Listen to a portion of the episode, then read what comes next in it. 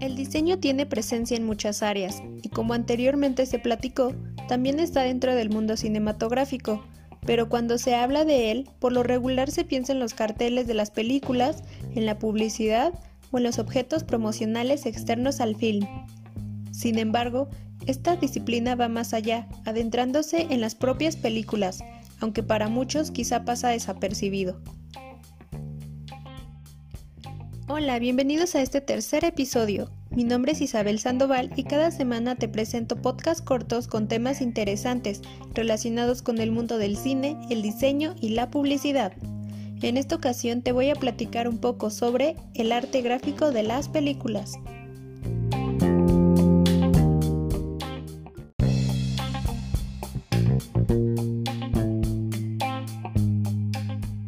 El cine es un arte maravilloso que se centra en lo visual y lo estético, pero también es un mundo muy completo que necesita en su producción a muchas personas de diversas profesiones que integran sus habilidades para crear historias.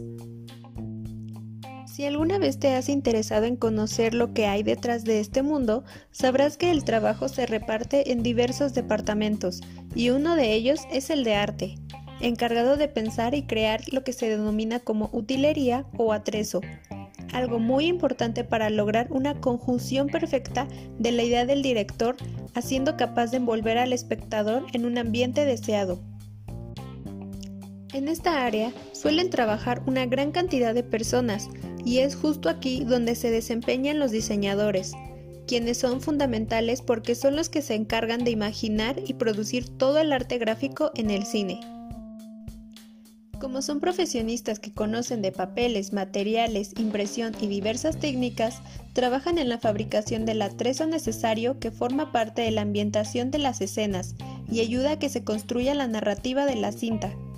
Así, los diseñadores pueden elaborar elementos visuales de cualquier época, ya sean documentos, señales, una carta manuscrita, una tarjeta de presentación, invitaciones, libros, la portada de una revista o un periódico.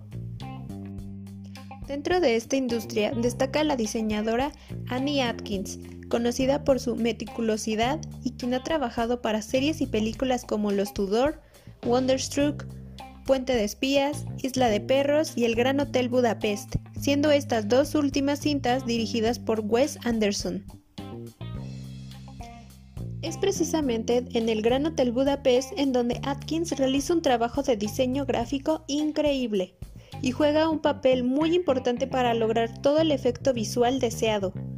Para conseguirlo, se tuvieron que realizar desde cajas de cerillos, el packaging de la pastelería, logotipos, libros y muchas otras cosas más.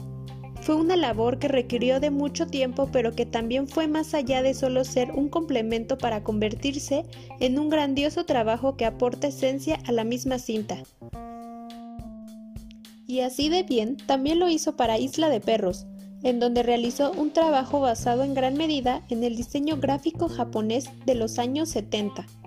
Además, como otro dato, Atkins tuvo la oportunidad de realizar algunos gráficos para dos sets del Departamento de Salud de Gotham en la película del Joker.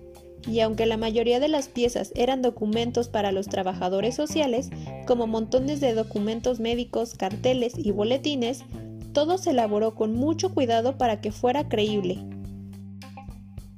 Otro ejemplo es el estudio londinense de diseño Mina Lima, encabezado por Mira Foramina y Eduardo Lima, quienes se encargaron de crear el arte gráfico para las sagas cinematográficas de Harry Potter y Animales Fantásticos, haciendo tangibles objetos del mundo mágico de J.K. Rowling. Dentro de su trabajo destacan el diario El Profeta, las portadas de la revista El Quisquilloso, el mapa del merodeador, los carteles de Se Busca, libros de texto para la clase de pociones y envases de golosinas mágicas. Por otro lado, destaca el diseñador Ross McDonald, quien cuenta con más de 25 años de experiencia y ha trabajado en la elaboración de elementos gráficos en más de 50 películas y series, como John Wick, El Álamo, Joy, El asesinato de Gianni Versace, Zombieland, entre otros todo en su pequeño taller en Connecticut. Ross no solo diseña, sino también se encarga de adaptar los objetos de cada época para que se vean antiguos, sucios o gastados, utilizando diferentes tipos de papel, líquidos y técnicas. Por esta razón se hace llamar un paper prop artist.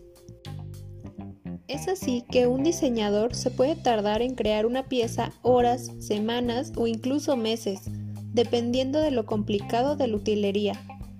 Todo con tal de que el objeto aparente ser real. Además, los diseñadores deben realizar una investigación previa a la elaboración para recopilar las referencias correctas de cada época, haciendo que el trabajo sea mucho más lento. Como ves, cada uno de los elementos de papelería que aparecen en la pantalla han sido tratados y elaborados cuidadosamente para que luzcan de acuerdo a las características requeridas del tiempo y lugar, consiguiendo así que cada detalle parezca auténtico.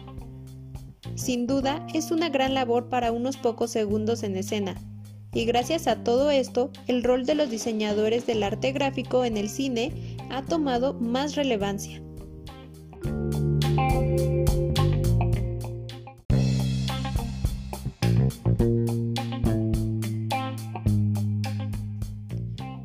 Bueno, eso es todo por hoy. Espero que te haya resultado entretenido este tercer episodio y que la próxima vez que vayas a disfrutar de una película te fijes en todos estos detalles, los aprecies y puedas darte cuenta del gran trabajo que realizan los diseñadores detrás de cada producción cinematográfica.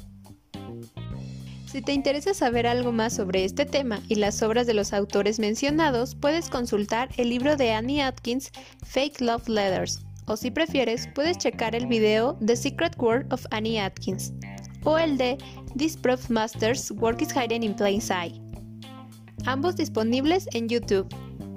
No olvides escuchar el siguiente episodio la próxima semana y si aún no has revisado los dos episodios anteriores, te recomiendo que lo hagas. Hasta la próxima. Bye.